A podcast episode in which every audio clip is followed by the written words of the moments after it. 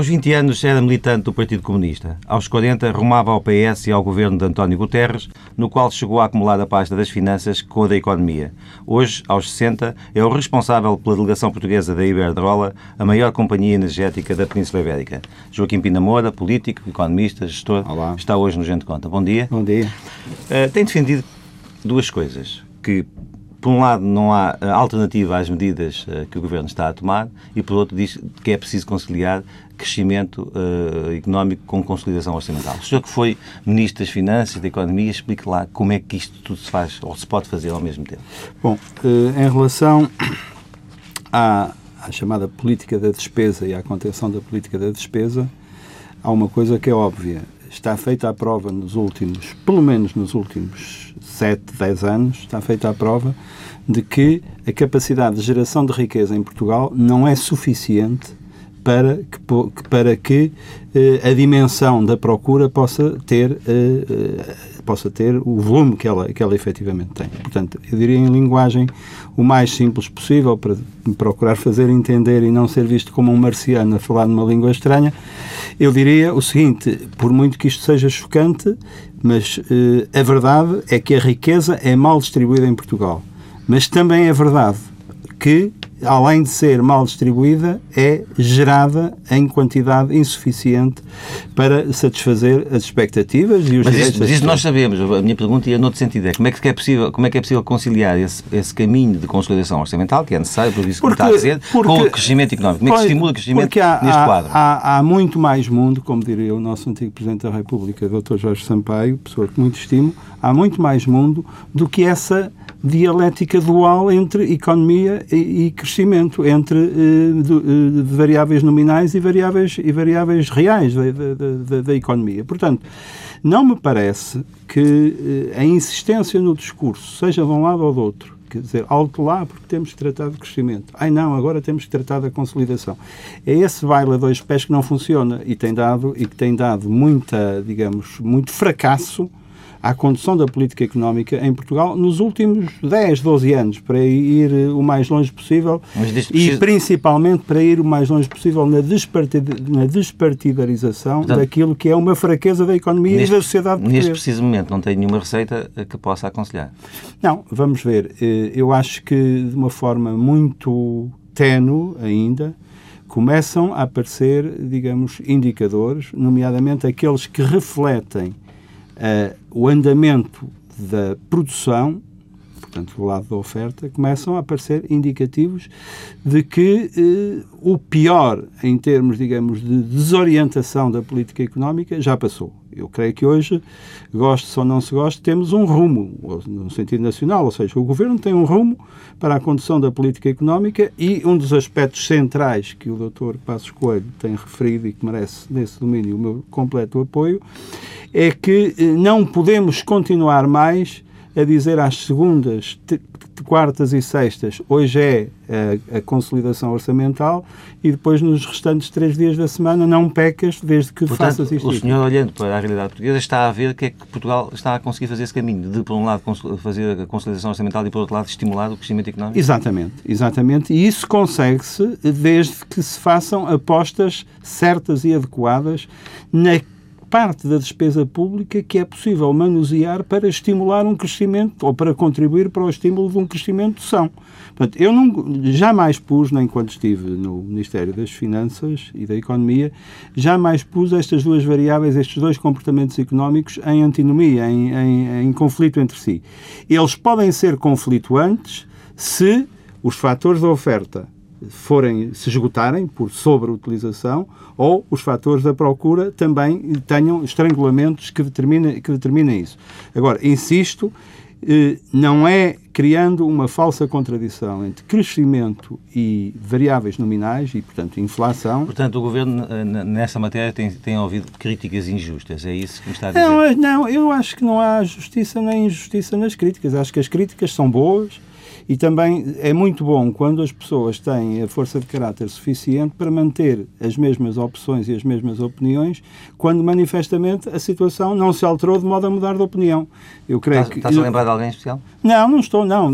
Creio mesmo, quer dizer que eu ia invocar a respeito de mim próprio. Uhum. É conhecido e reconhecido que eu, do ponto de vista político, tenho seguido um percurso ao longo dos anos já longos que referiu, um percurso político que nem sempre é coincidente. Eu, do meu ponto de vista, sou fiel a um conjunto de valores eh, políticos, sociais e económicos que têm a ver também com a minha origem, como, quem eram os meus pais, como é que eles viveram, em que condições é que criaram os filhos que tiveram, mas para além disso, para além disso, o aspecto que me seduz mais na condução da política económica é, é exatamente essa capacidade, digamos, de fazer esse cozinhado, passo o termo, de uma forma o mais apurada possível. Deixa-me voltar diga, diga, ao seu passado, não, não tão longínquo, mas mais recente, hum. como eh, Ministro de Economia, das Finanças. Como é que viu esta polémica em volta da gestão dos dinheiros do Divide, ou parece dividir o governo, nomeadamente o ministro Vitor Gaspar e o da Economia Álvaro Santos Pereira. Ah, isso eu não sei se divide ou não divide. Uh, acho que não, não, vejo razão para que divida, sinceramente, mas isso não, não são contas do meu rosário, não é? Como se costuma dizer. Mas acha normal que essas verbas não sejam uh, geridas pela economia, sejam pelas finanças? Yeah, vamos ver. Uh, o, o, papel central do Ministro das Finanças alterou-se em Portugal depois da nossa entrada para a União Económica e Monetária. É bom que tenhamos todos presente que o presidente eh, do ECOFIN, o Conselho de Ministros das Finanças, da Economia e Finanças, é integrado por titulares que são escolhidos numa, numa escolha autónoma dos outros cargos do, do Conselho de Ministros e tem uma lógica e uma disciplina uh, uh, europeia, no sentido da participação na União Económica e Monetária. Já hoje temos pouca autonomia nessa matéria. Não, vamos ver, nós não, nós não, não temos. Há, há domínios onde não temos autonomia e nem devemos ter autonomia. Ou seja, nós somos tal como os mais 26 países, salvo somos 27 neste momento, nós somos uma união económica e monetária. E isso quer dizer que a política... A União Europeia é mais, é mais que a política cambial... Na, na, zona euro é mais, é mais Sim, pequena. sim, mas não, não, não é um número de casos suficientemente expressivo para alterar a apreciação geral que eu quero fazer. Uh, a verdade é a seguinte, portanto, nós... Há, há, a, a, nossa integração no euro, no clube euro, no, no Conselho de Ministros Ecofin Economia e Finanças, que reporta, aliás, à última reunião que, em que, em nome do governo português, o professor Sousa Franco participou numa iniciativa uh, política importantíssima. Ele foi verdadeiramente, em termos reais, o, o ministro português, digamos que participou no batismo da nova moeda como euro e que eh, lançou a política monetária, onde depois veio a ser substituído, mas, mas pior... Muito rapidamente gostaria de, de ouvir da sua parte. Uh, acha que nesse campo devemos que, ou deveríamos, nós europeus, nós integrantes da zona euro, aprofundar o federalismo? E ter uma política Não, fiscal... com certeza. Uh, era, era a esse ponto que eu ia. Quer dizer, o que...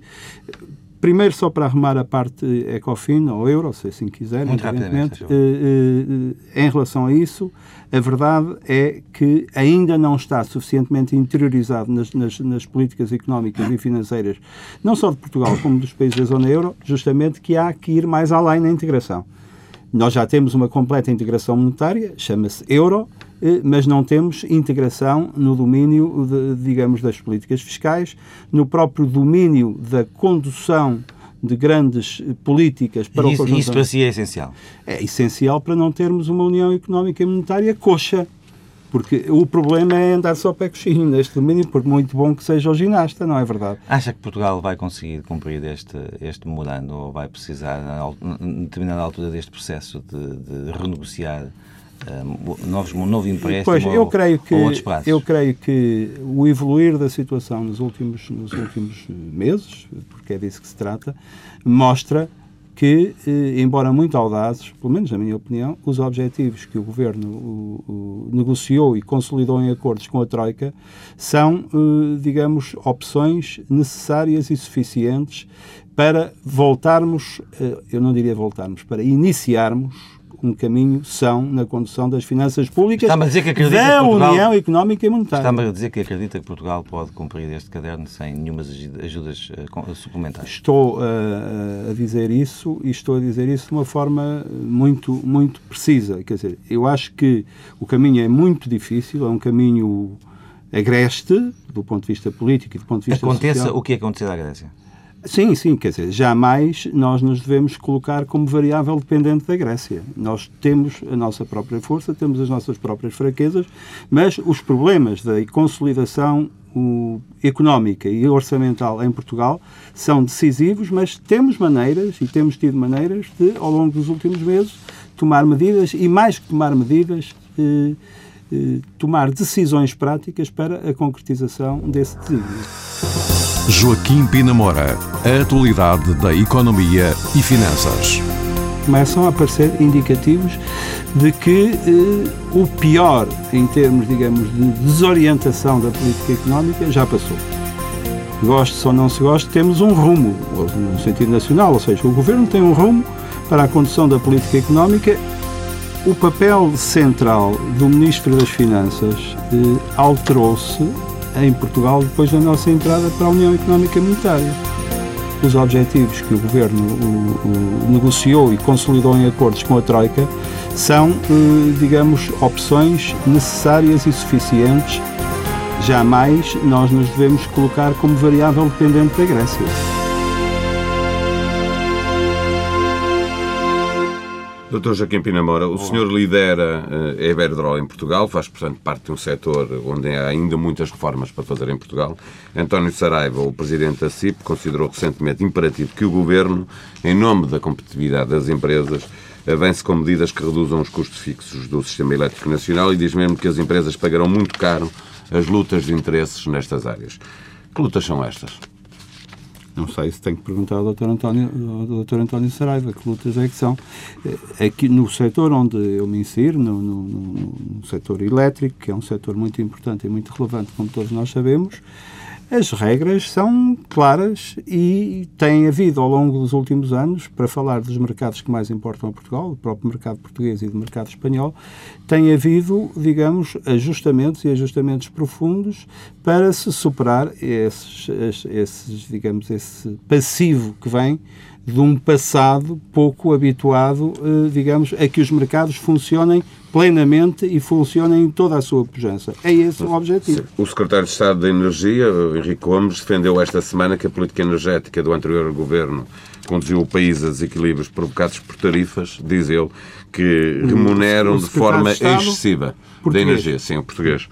Diz ele que remuneram de forma excessiva os ativos de produção, prejudicando a economia. Houve demasiada intervenção, tem havido demasiada intervenção do Estado em favor das elétricas? Não acho. Acho que eh, tem havido, o, nos tempos melhores, noutros tempos, noutros tempos piores, digamos, uma vontade reformadora no setor elétrico, de que o protagonismo principal, e mais que o protagonismo, o desenvolvimento principal, tem cabido aos reguladores. Eu acho que o trabalho, não, não quero estar a citar agora aqui uma lista de nomes, mas só para falar de um, um regulador importante e que está a chegar ao fim do seu mandato, o professor Vítor Santos, se nós compararmos a situação e de regulação e da sua operacionalização hoje ou há oito anos atrás, ou há sete anos atrás, quando o professor Vítor Santos Praia foi, a diferença é radical. Há muito a fazer ainda para que o setor energético funcione cada vez mais, digamos, de acordo com regras e com as regras de mercado. Esse é, é um.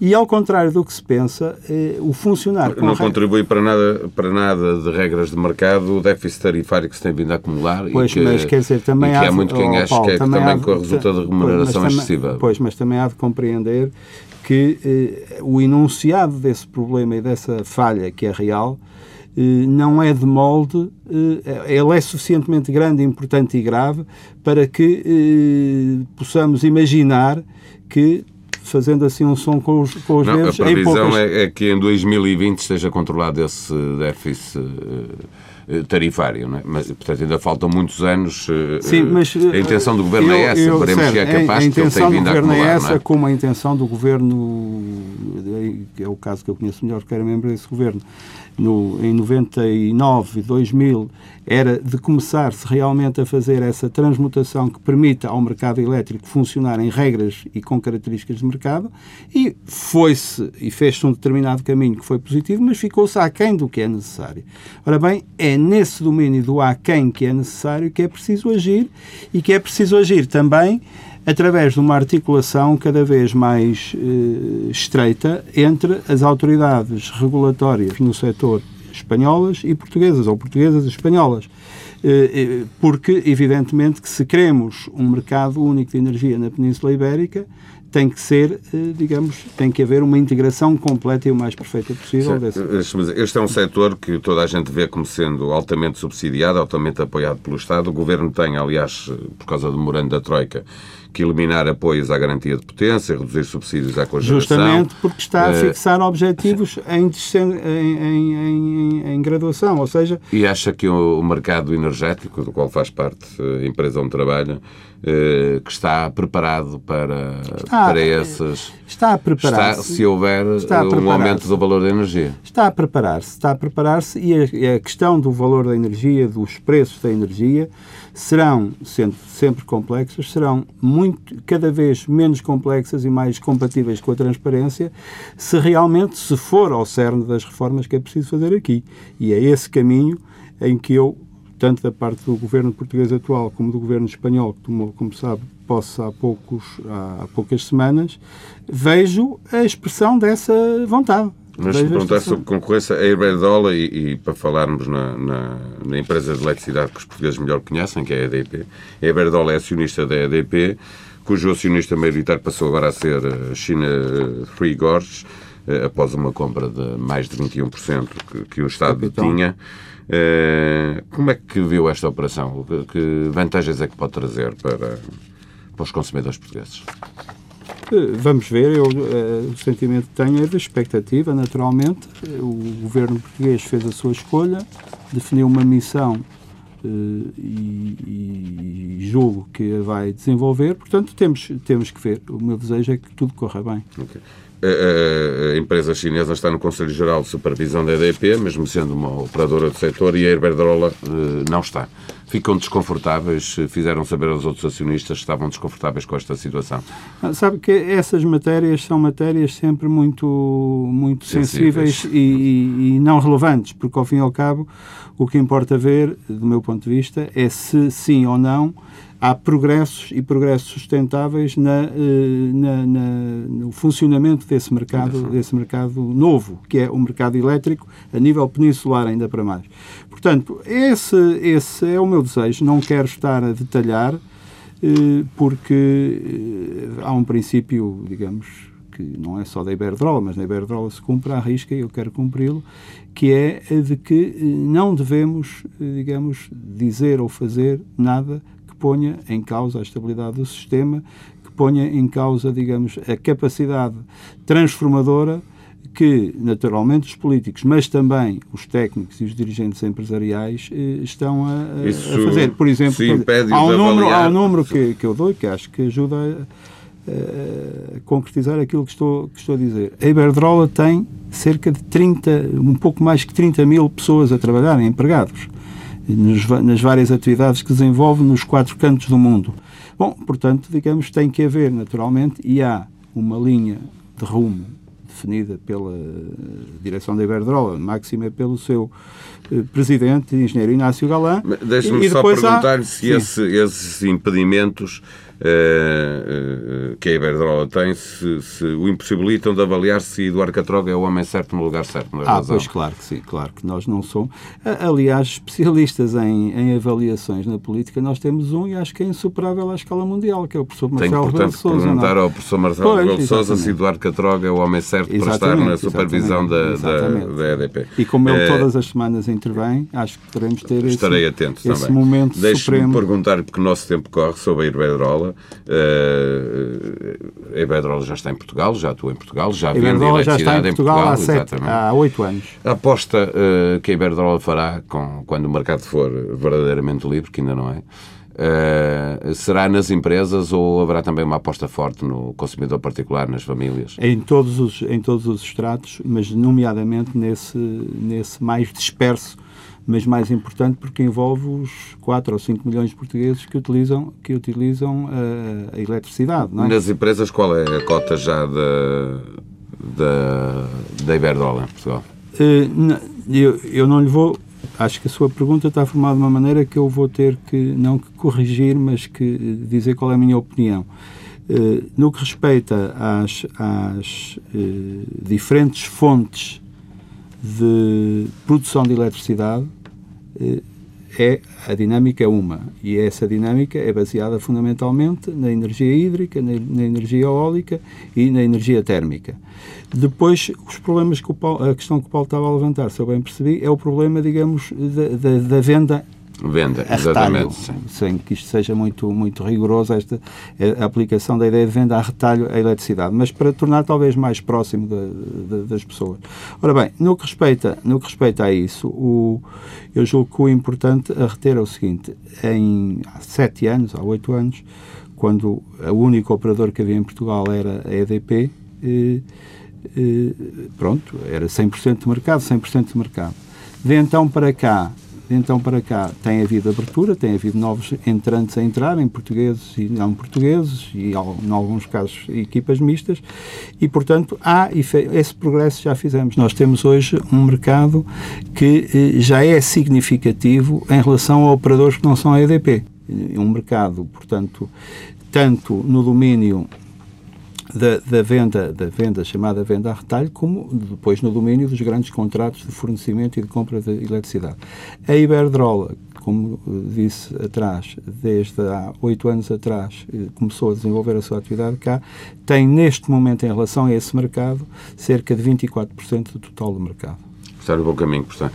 Eu acho não? que sim, acho que sim, e, e esse bom caminho enfim, será para impulsionar a, a serviço, a serviço do, da modernização do próprio setor, porque é muito importante e muito pesado financeiramente fazer essa modernização, mas a benefício também do bem-estar das pessoas que podem começar a acreditar, se virem que isto acontece, que realmente não são mais palavras vãs que se deitaram ao vento, mas são decisões políticas da parte de vários governos, do governo do engenheiro Guterres, do governo do, engenheiro, do, do doutor eh, Durão, Durão Barroso, do, do doutor Santana Lopes foi pouco tempo, portanto se calhar não deu tanto, mas, mas depois também eh, de, de, de, das escolhas que os portugueses fizeram eh, e que por enquanto, portanto, termina no Dr. Passos Coelho, cujo trabalho está a, a ser feito da forma, enfim, que se conhece. Joaquim Pinamora, o setor da energia.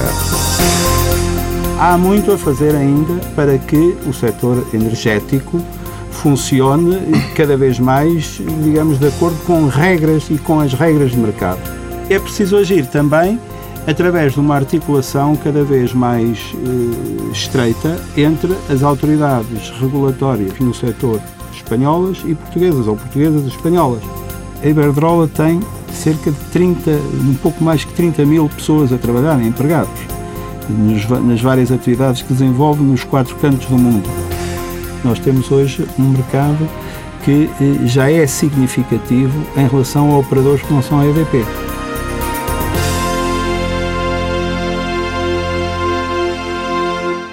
Cabina Moura, deixa-me aproveitar também, para além da sua condição de gestor e presidente da Iberdrola Portugal, hum, a, sua, a sua reconhecida atividade no campo da política para abordar consigo alguns casos uh, uh, da política nacional. Um, no espaço anterior, conduzido pelo Paulo Baldeia, percebi, se calhar percebi mal, que evitou referir-se ao governo de José Sócrates. Tem algum problema com esse período? Eu não tenho problema nenhum com esse período. O governo de José Sócrates foi um governo que existiu, durou, aliás, é dos, é dos governos que mais tempo durou em, no Portugal Democrático, salvo erro, à volta de seis anos, se eu não estou em, se eu não estou em erro. É fazer as contas? Hã? É fazer as contas. É, isso, é, isso é outra coisa, é fazer as contas, sim, mas acho que, acho que estou, não, estou a acertar. Seis anos e, e enfim, e esse, essa experiência governativa eh, terminou da forma Mas nós sabemos, não quero, portanto, pois, não, não quer, portanto, responder, não? Mas responder aqui. Uh, se tem algum problema com esse período, acha que foi um mau período para o país? Não, acho que não foi um período homogéneo para o país. Uh, a primeira parte do mandato, eu diria, dois terços do mandato, em linguagem corrente, correram bem. Eh, portanto, houve da parte do engenheiro Sócrates e de quem o acompanhou mais nessa experiência política eh, uma vontade grande reformadora. Acho que.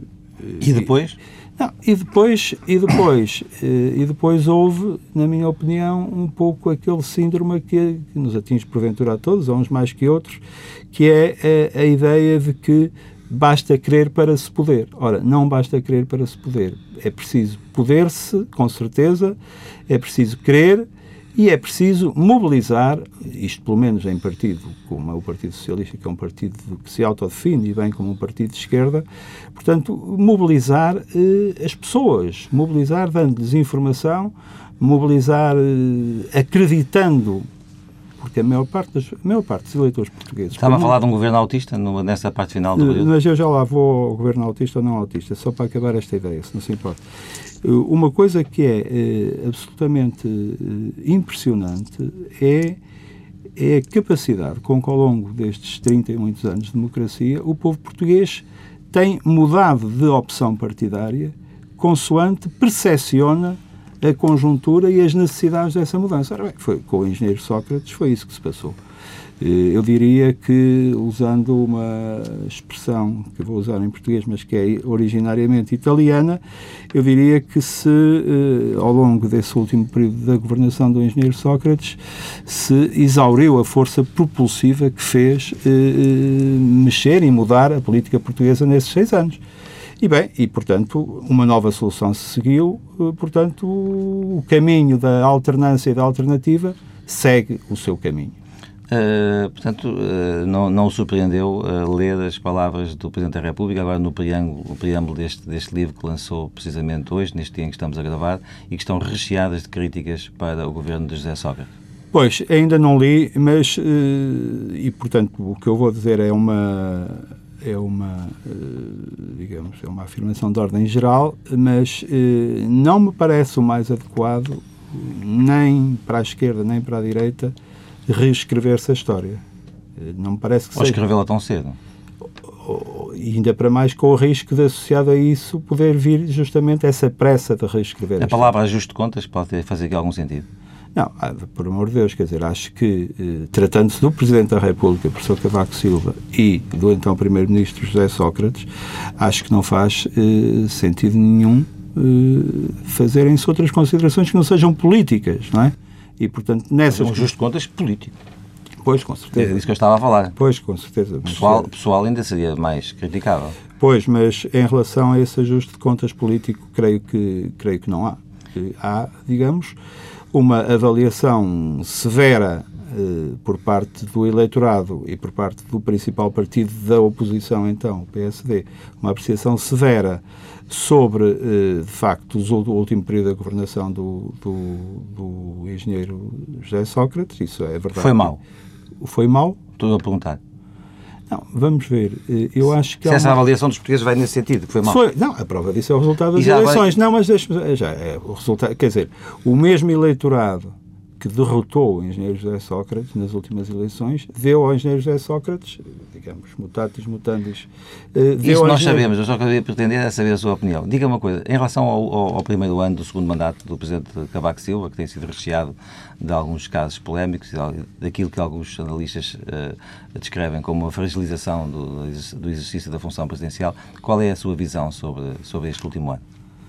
Sobre este último ano, não vejo que neste último ano tenha. Que, evidentemente que, medida pela popularidade das sondagens, a posição do presidente Cavaco Silva eh, não é a mesma de há dois anos atrás. Isso é, acho que é uma evidência, não é? Porque eh, também, digamos, se calhar criou-se demasiada expectativa, de muitos anos, não estou a falar só de agora, criou-se demasiada expectativa de que. Eh, digamos, o, o, a função presidencial era uma função que em si mesma só funcionava a favor, só dava para só dava o só entre aspas, só dava para encher, para ganhar força. Ora bem, isso é assim em geral. Desde foi... que não se cometam muitos erros é assim. Não, desde que não se cometam muitos erros e desde que a conjuntura política e económica seja uh, seja diferente, porque vamos ver uma coisa, quer dizer, mesmo para o presidente Cavaco Silva com as decisões e as apreciações que o exercício da sua função, tal como ele a define e a tem, tem vindo a desenvolver, eh, mesmo para o professor Cavaco Silva, penso eu que é inescapável algum desgaste político resultante da situação muito difícil em que nós temos vivido. Isso é um facto. E, portanto, no que respeita a isso, a minha palavra é, é, de análise é esta, e sem ser de análise de desejo, é que o professor Cavaco Silva continue a exercer as funções presidenciais na sequência de uma carreira política na democracia que é, é impressionante. Continua a acompanhar o dia a dia do PS? Que opiniões tem sobre Não, não, não, não continuo, mas isso não de agora, já desde, desde, desde que eu saí de deputado. Marcou essa distância em relação à política? Não, eu não estou distante da política. Não estou distante da política. Gosto imenso de discutir política, gosto imenso de estar aqui convosco a falar sobre política, mas uh, a partir de certa altura da minha vida fiz uma opção diferente, tão só isso. Uh, não tenho nem nenhuma noção ou mania de superioridade moral face aos que não estão tanto na política quanto eu estive mas evidentemente também não tenho, digamos, qualquer, não nutro qualquer sentimento de arrependimento da minha parte por ter participado tanto na vida política. A vida política, conforme já disse, começou, tinha eu 20 anos, hoje tenho 60, portanto, a minha carreira política nesse sentido tem 40 anos. Só tenho de me, orgulhar disso. Para terminar, uma resposta rápida a uma questão uh, que eu apelo também ao seu conhecimento da, da, da, do de como as coisas se passam no interior, no, no interior, do Estado. Como é que viu o caso do pagamento a mais à luz ao ponto? Não tenho informação, quer dizer, que houve uma falha é evidente, não é? Que houve uma falha é evidente. Agora, não tenho informação suficiente para, para me pronunciar sobre isso, por um lado, e por outro lado também não creio que me deva pronunciar sobre isso. Mas não é estranho? Então, faço essa pergunta ao cidadão, já que o Presidente da Iberdrola tem que ter medido eh, as palavras, mas é normal que o Estado funcione num pagamento de 4, de 4 milhões e 400 mil euros sem, sem racionar sobre o que está a fazer? Uh, devemos temer isso? Eu creio que devemos temer cada vez mais, ou devemos temer cada vez menos que isso possa acontecer, desde que, desde que a linha de modernização do Ministério das Finanças, do Ministério das Obras Públicas e outros, digamos, que mais contribuem para, do, do próprio Ministério da Saúde, que mais contribuem para a, a, a, despesa pública, possam ser, digamos, geridos de uma forma profissional, de uma forma responsável e de uma forma tendencialmente eh, inviolável, no sentido do, do cumprimento das regras, quer de contabilidade, quer de, quer de, de, de vigilância e, e de, permanente monitorização, porque o que está em causa são os dinheiros públicos, não é? E os dinheiros públicos são de todos nós, mas para serem geridos por alguém que o faz em nome de nós. E, portanto, esse é, uma, é, é um cuidado que deve haver e é um caminho que se deve seguir, que eu acho que já se começou a seguir. Eu lembro muito bem qual era o estado, o estadio, o, estado, o estádio da, da, do, da, das finanças públicas e, em particular, das receitas fiscais nos anos 94, 93, 95. Havia um déficit muito grande de informatização e a administração fiscal, que é um dos setores, na minha opinião, mais a quem o povo português mais deve, a quem o povo português mais deve, a administração fiscal, foi capaz de se modernizar e foi capaz de ter diversos dirigentes de diversos partidos, sem que isso tenha significado qualquer regressão, pelo contrário, houve um grande progresso. Temos, Mas é possível temos acontecer na mesma estes duplos pagamentos? Joaquim Pinamora, a política nacional. Ao longo desse último período da governação do engenheiro Sócrates, se exauriu a força propulsiva que fez eh, eh, mexer e mudar a política portuguesa nesses seis anos. Tratando-se do Presidente da República, professor Cavaco Silva, e do então Primeiro-Ministro José Sócrates, acho que não faz eh, sentido nenhum eh, fazerem-se outras considerações que não sejam políticas, não é? Mesmo para o professor Cavaco Silva, penso eu que é inescapável algum desgaste político resultante da situação muito difícil em que nós temos vivido. Isso é um facto. A minha carreira política, nesse sentido, tem 40 anos. Só tenho de me orgulhar disso. Deixe-nos avançar, porque o, tempo está mesmo a correr, uh, e eu queria ainda, porque julgo saber que fez 60 anos recentemente. É verdade. Uh, é, portanto, uma, uma vida inteira. Hoje, um gestor muito requisitado, administrador de várias empresas, tornou-se conhecido dos portugueses pela sua militância do Partido Comunista, pela saída, que começou antes de 25 de Abril. Eh, pela sua saída do PC, da entrada no PS e participação nos governos de, de António Guterres. É uma vida longa. Um livro que, que contasse a sua vida poder-se-ia chamar Da Clandestinidade ao Capitalismo. Não, não sou candidato a elaborar esse livro, de maneira que não for. Mas o título aplica-se ou não? O título. Uh, em 72 título. andava na UEC, portanto, andava na clandestinidade porque não se podia ser membro da, da UEC e do PCP. Hoje é um homem que, que, está à frente de uma das maiores empresas uh, europeias uh, e não. de uma das maiores empresas do não, mundo no setor elétrico. demasiado.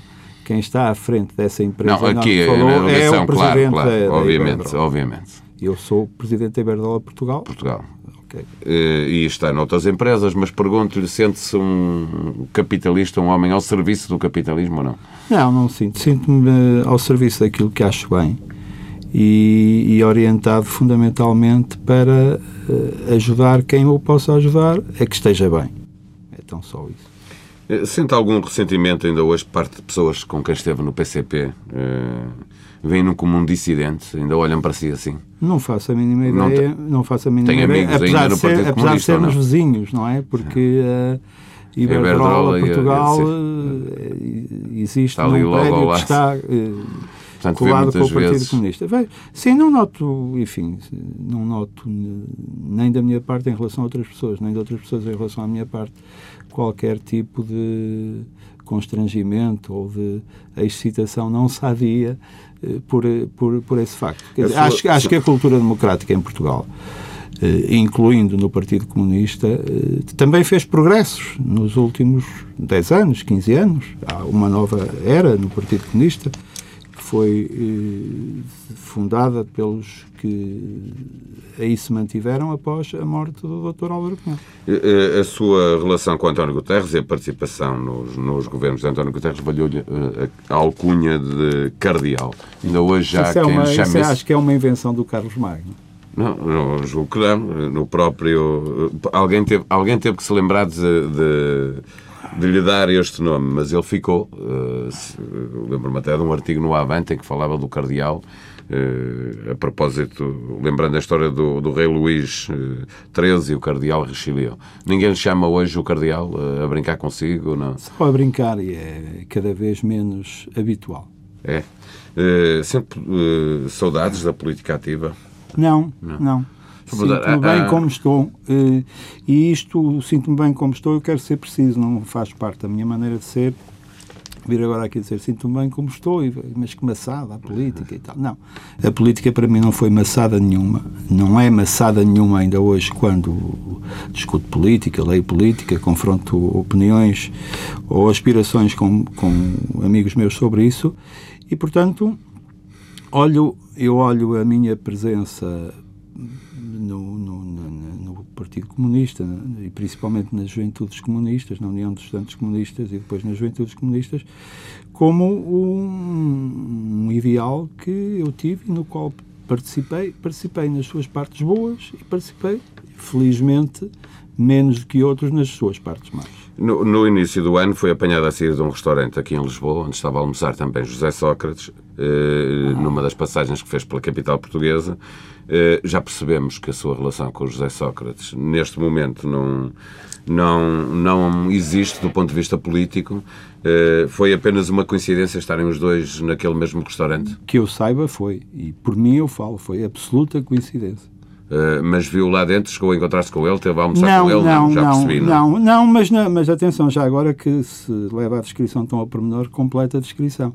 Uh, na verdade, eu estava numa mesa com, com a minha mulher e com os amigos nossos e a certa altura, pela porta muito longe, entrou o engenheiro José Sócrates e então acenámos-nos cumprimentaram-se e cada um seguiu a, a sua vida.